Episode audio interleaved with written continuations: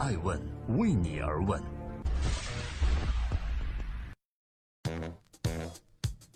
Hello，大家好，这里是爱问每日人物，我是爱成。二零一七年六月二十二日，爱问每日人物关注全球风口浪尖的商业人物，探索创新和创富法则。今天共同关注互联网江湖中最被低估的大佬蔡文胜，因何事陷入了一场纠纷之中呢？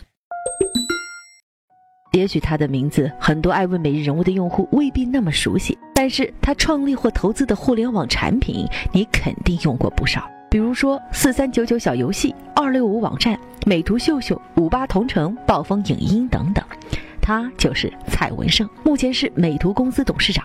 众所周知，在互联网上创造一款流行产品已经不易，然而他所创造的被大众所熟知的产品远远不止这一款。因为曾经有人说过，蔡文胜是中国互联网江湖中最被低估的人物。他经常自嘲自己高中都没有毕业，没有文化，普通话也不是很标准，但是自己的投资风格却深受创业者的喜爱。既是投资人又是创业者的他，在二零一六年底迎来了高光时刻，美图公司成为继腾讯之后登陆港股的最大中国互联网公司。然而，就在这几天，蔡文胜却不知因何事陷入了一场纠纷之中。这到底是怎么回事呢？正在播出《爱问每日人物之蔡文胜的纠纷》。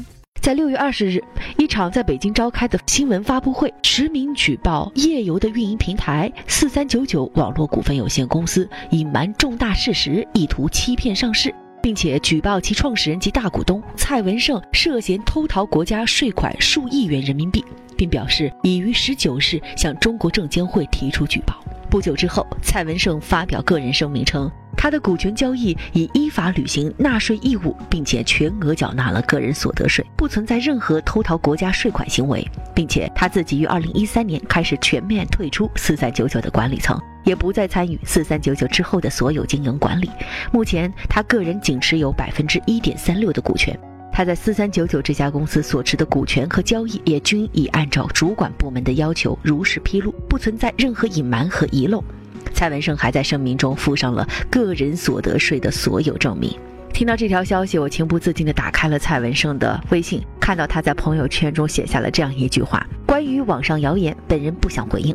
很多朋友来关心和询问，下面是我的声明。另外，这几年我在厦门交纳的个人所得税一直名列前茅。”而目前这场纠纷，双方仍在继续当中。目前来看，一切是等待法律来解决这些问题的。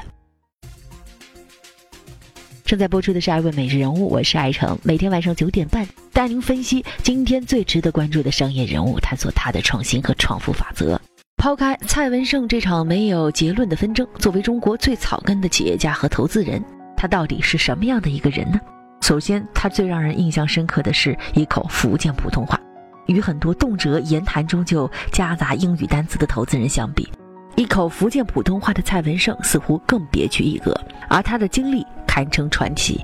一九七零年，蔡文胜出生在福建石狮的一个农村家庭，六岁与父母一起劳动种水稻、打花生，八岁开始走街串巷卖油条、卖冰棒。一九八五年，蔡文胜高中没毕业便踏入社会，在石狮大轮街摆地摊卖计算机、傻瓜相机、化妆粉饼等等小商品，他都买过。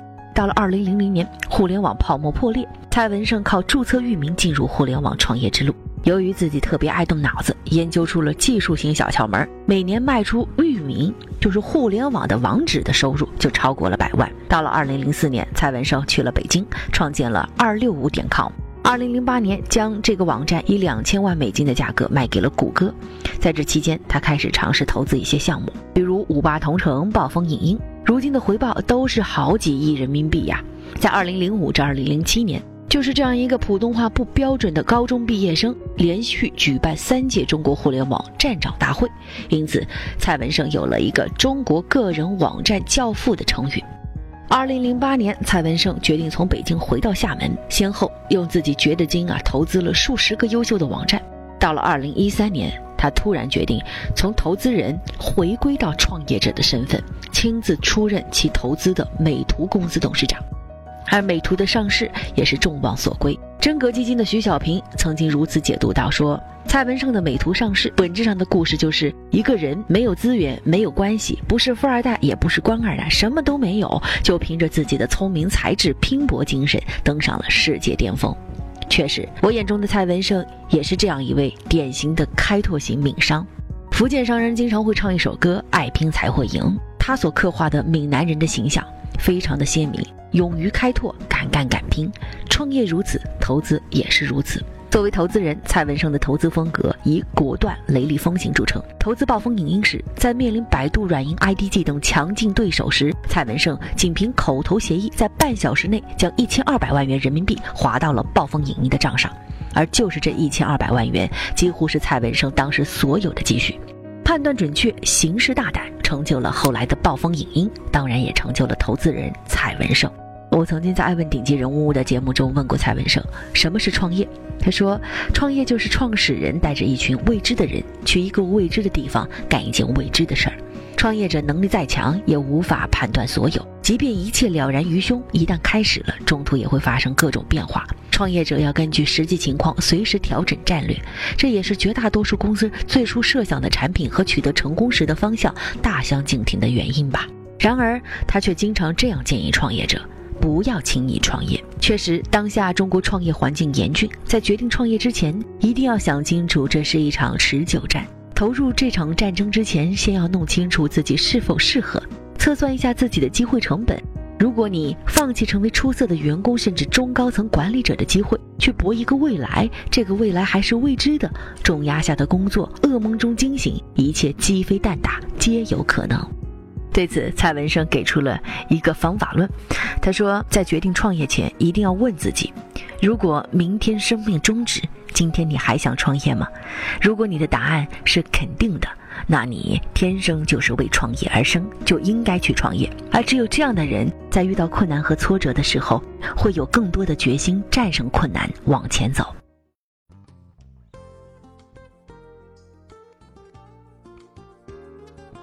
在今天爱问每日人物的最后，我代表爱问全体伙伴感谢各位的聆听陪伴。这里是正在播出的第五百一十三期。